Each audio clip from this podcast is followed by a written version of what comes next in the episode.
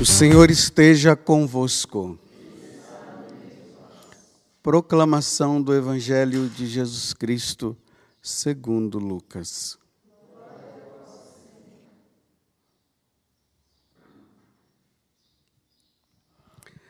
Naqueles dias, Maria partiu para a região montanhosa, dirigindo-se apressadamente a uma, a uma cidade da Judéia.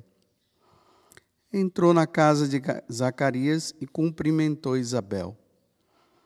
Quando Isabel ouviu a saudação de Maria, a criança pulou no seu ventre e Isabel ficou cheia do Espírito Santo. Com um grande grito exclamou: Bendita és tu entre as mulheres, e bendito é o fruto do teu ventre. Como posso merecer que a mãe do meu Senhor me venha visitar? Logo que a tua saudação chegou aos meus ouvidos, a criança pulou de alegria no meu ventre. Bem-aventurada aquela que acreditou, porque será cumprido o que o Senhor lhe prometeu.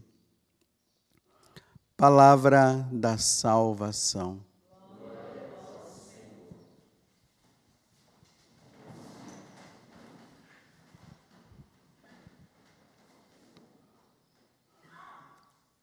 Ontem, no, no Evangelho do dia, nós vimos a, o, o anjo Gabriel indo ao encontro de Nossa Senhora para falar para ela que ela ia ser a mãe do Salvador. E ali ele falou uma coisa que ninguém sabia. A tua Isabel, a tua parenta, já está no sexto mês. E ninguém estava sabendo disso, porque quando Zacarias ele foi no templo e recebeu aquela mensagem também do anjo Gabriel, de que a esposa dele seria mãe também, tudo isso se manteve numa situação de segredo. Isabel fica grávida, né? E se esconde, não fala nada para ninguém. Ninguém sabia da gravidez dela. E agora a Virgem Maria, sabendo do que o anjo falou, ela imediatamente é que fala que ela vai para uma montanha, né, para as montanhas da Judéia, para uma cidade Aqui no Evangelho não destaca que cidade é essa, mas hoje nós já sabemos que a cidade é Encaren. Quem já foi na Terra Santa, quem tiver a oportunidade de ir um dia, realmente ela fica num lugar alto, tem uma igreja lá. Para se chegar, tem uma escadaria, né? Que se fala que o número de de degraus. Obrigado. O número de degraus são 90 para inspirar esses 90 dias que Isabel ficou, ou que Maria ficou lá na casa de Isabel. É uma igreja muito bonita, porque na parte de baixo da igreja mostra aquele momento em que tem uns quadros lá, não, as pinturas, mostrando aquela situação de quando Herodes mandou matar as crianças, menores de dois anos. Aí lá tem um anjo levando João Batista e Isabel para trás de uma cisterna lá que tem para se esconderem daquela situação de todas as crianças menores de dois anos que deveriam morrer. Tem uma igreja em cima e na igreja de cima expressa a alegria. Os anjos cantando. Tem um quadro bem assim na frente de quem entra, simbolizando Nossa Senhora vindo pelo deserto, né? Em direção a Encaren. Porque são 150 quilômetros que ela percorreu para vir se encontrar com a prima dela. Aí veja, quando Nossa Senhora chega, que nós acabamos de ouvir essa, no Evangelho, imediatamente Isabel já diz: Bendita és tu entre as mulheres. Mas quem foi que falou? Quem disse para Isabel que Nossa Senhora estava grávida? Ninguém falou. Deus falou, Deus a inspirou. Bendita és tu entre as mulheres. A mesma coisa, Isabel, em relação. Ou, a mesma coisa, Nossa Senhora. Não, Isabel em relação a Nossa Senhora. Porque como é que ela poderia saber que Nossa Senhora estava grávida e como é que Nossa Senhora poderia saber que Isabel estava grávida? Tudo no segredo. Da mesma forma que quando Isabel ela chega, vê Maria e já diz que ela está grávida, a mesma coisa o inverso. Inspiração divina. Tudo no segredo. E é isso que eu queria trazer para nós no dia de hoje, né? Além dessas questões que fala de que é, João Batista, que estava na barriga, vibrou de alegria.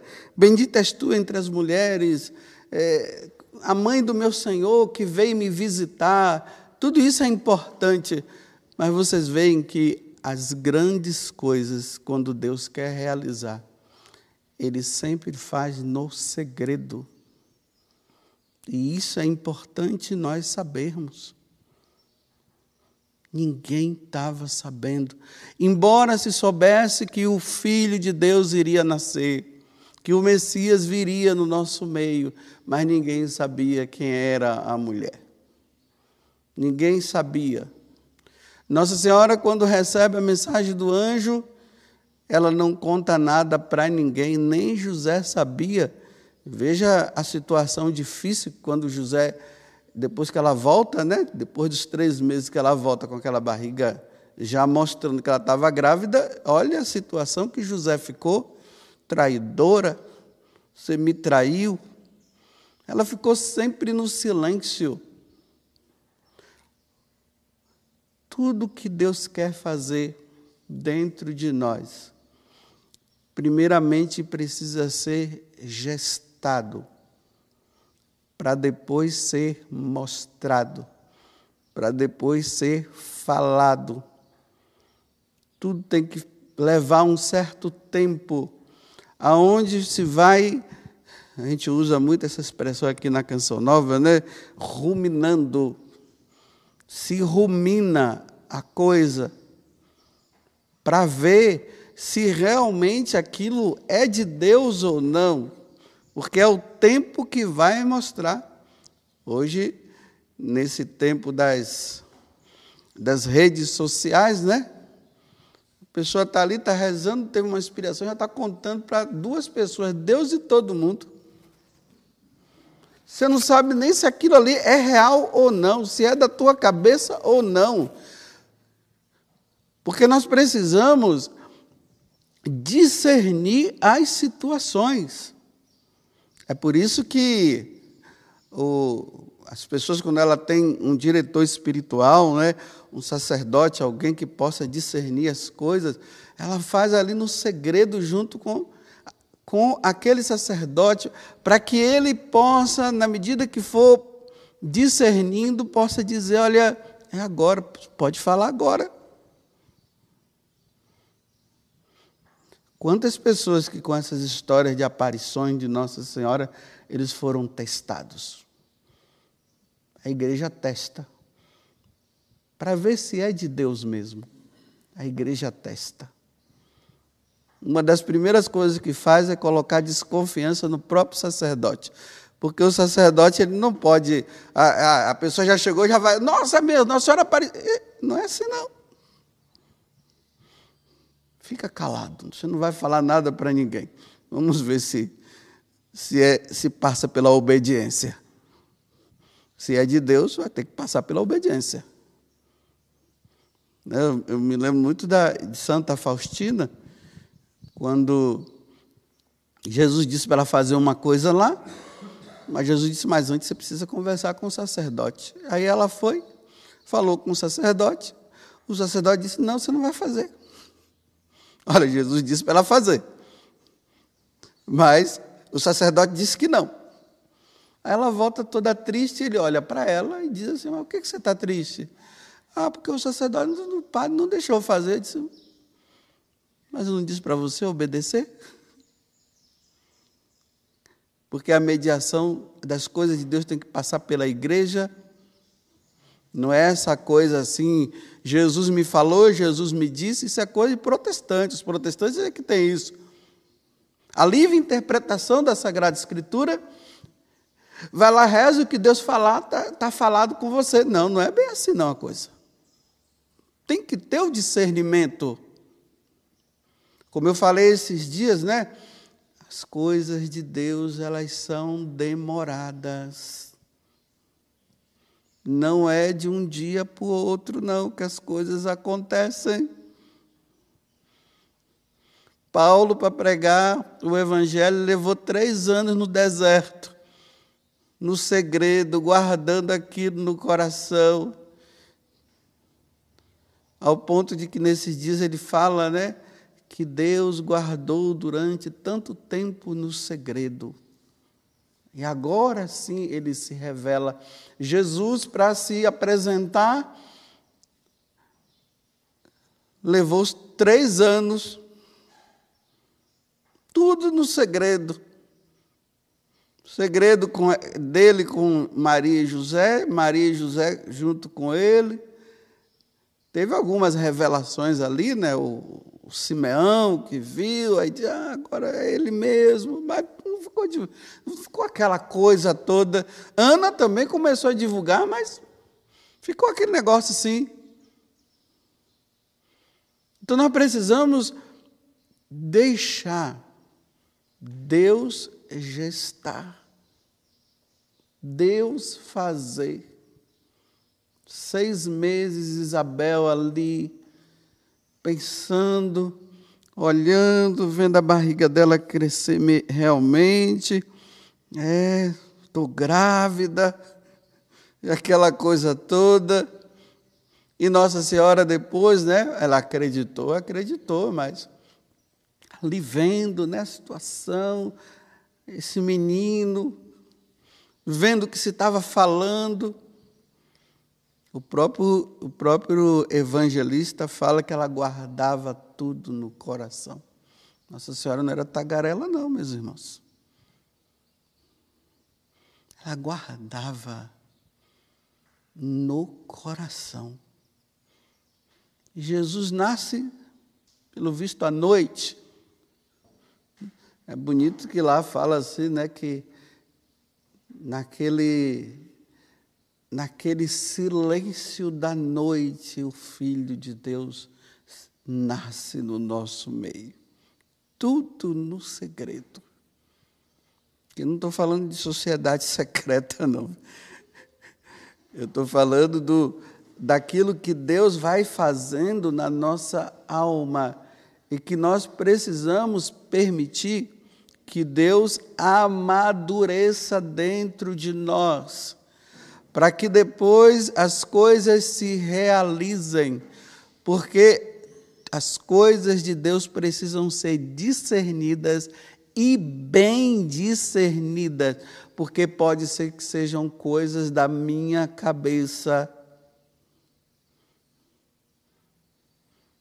Ainda mais que nós, tudo hoje é Deus falou, Deus disse, Deus, mas como que? Ah, mas Deus me falou e eu vou fazer, mas por que você tem que fazer? Não, mas ele disse, não sei o quê, e aquela coisa toda. Não é assim, não. É necessário esse discernimento. A vocação, ela precisa ser discernida, precisa ser observada. Eu fiquei admirada o, o, a vocação matrimonial, né? que já é uma vocação natural. Aí uma moça começou a namorar, aí já colocou no Facebook, o homem da minha vida, o meu amado. O quê? Você não sabe nem quem é o cara, minha filha. Já está dizendo que ele é o seu amado. Você vai dar a vida por ele em pouco tempo. Por isso que o namoro tem que passar por um tempo de discernimento para ver quem é. De repente você está namorando com um mafioso, você nem sabe o cara da máfia. Italiana ainda, daquela bem. Não sabe nem quem é, meu amor. Amor se faz com o tempo, e amor é sacrifício. Meu amor, meu amado, eu te amo. Não é assim, não. A mesma coisa, vocação religiosa. Não, Deus me chamou. É, eu estava falando para vocês esses dias, né? Deus me chamou para ser padre com 19 anos. Foi lá com uns 30 e pouco, 31 anos que eu fui ordenado. Olha quanto tempo passou. E ali vai se discernindo, vai se observando, vai sendo provado. Me lembro que uma mulher lá no, no quando eu estava no seminário, não na Canção Nova, mas na outra congregação que eu estava, eu recém, é, recém-seminarista, entrei há pouco tempo no seminário, nem sabia o que era seminário, estava vendo lá e tal. Uma mulher, em vez de ela me animar, ela já foi dizendo assim: não, esse daí não tem cara de seminarista, não, não tem cara de padre. Aí eu, nossa, não tem cara de padre, até isso eu, tinha que ter no começo. E tinha os outros seminaristas que parece que tinham cara de padre. Desses todos, só dois se ordenaram, eu e o outro. Hoje eu passo por ela e ela. O que é que ela disse? Fica atrás de mim para se aconselhar e tudo. Mas lá no passado já veio querendo me desanimar.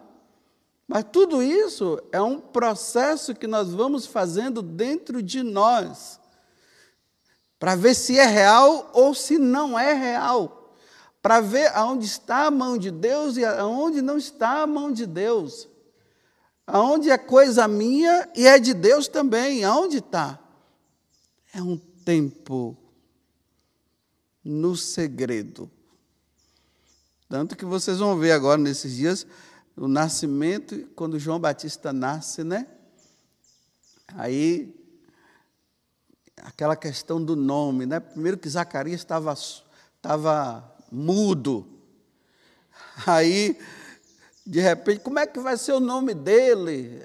O pessoal achando que era Zacarias, porque no meio do, da parentada tinha que perpetuar o nome dos parentes, né?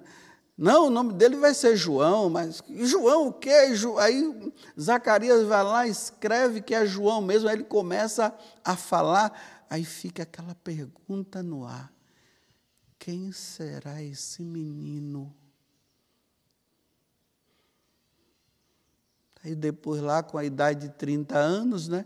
Aí João Batista começa a se revelar, começa a se mostrar. Vamos ter paciência diante de qualquer tipo de situação. Nós não nascemos de três meses, é de nove meses. Vamos esperar chegar aos nove meses? Tem uns casos aí que às vezes tem que fazer antes, né? Porque, mas não estou falando desses casos, estou falando do natural, do normal. Tenha paciência Deixe-se passar. Porque, olha, nesse intervalo de, no, de, de dos três meses de, da Virgem Maria, que ela não falou para ninguém que ela ia ser que ela ia ser mãe, simplesmente ela já foi para a casa de Isabel. Quando ela volta, começa as provas, viu? Ontem eu estava assistindo lá um filme que se chama O Nascimento de Jesus. É um filme antigo, assim, mas é bom, dá para dá assistir. E ali, quando ela volta, porque ela está lá na casa de Isabel, né, ajudando Isabel, eh, de idade avançada, grávida, aí entra o serviço dela, a disposição dela de ajudar Isabel e tudo. Aí tem um momento lá que o João Batista já havia nascido. Aí ela diz assim: é, agora eu tenho que voltar para casa que ela estava prometida né, com José. E esse agora eu tenho que voltar para casa, ela estava dizendo: agora a coisa vai ficar feia para o meu lado. Porque quando eu chegar lá, quem vai acreditar em mim? Aí quando ela chega, Maria está chegando, ali no filme vai mostrando, né? Maria está chegando, ai Maria, todo mundo gostava dela, né? Maria, Maria, Maria. Aí o pessoal começa a ver a barriguinha dela. Aí já começa, José fica. Aí ela vai tentar convencer a mãe e o pai de que o, que aconteceu foi obra do Espírito Santo. Gente, o Espírito Santo, me desculpa dizer, engravidando uma mulher. Isso que vem só por vias, pelo normal, é um homem com uma mulher, e sempre vai ser assim, um homem com uma mulher. E agora está ali, agora vem as provas, né? Porque, olha, quando Deus nos pede algo, saibam de uma coisa: as provas virão, viu? Não fique pensando que quando Deus pede algo de nós, vai ser tudo as mil maravilhas, não. Se não foi as mil maravilhas com Nossa Senhora, não foi as mil maravilhas com Jesus, vai ser as mil maravilhas com você? Não vai ser, não. Não vai ser, as provas virão. E aí está a prova dela. Quando ela chega, ninguém acredita. Tem um livro aí que se chama da Val Torta, né? de uma mística. Acredite quem quiser, ninguém é obrigado a acreditar que, que o que está escrito ali realmente é de inspiração divina.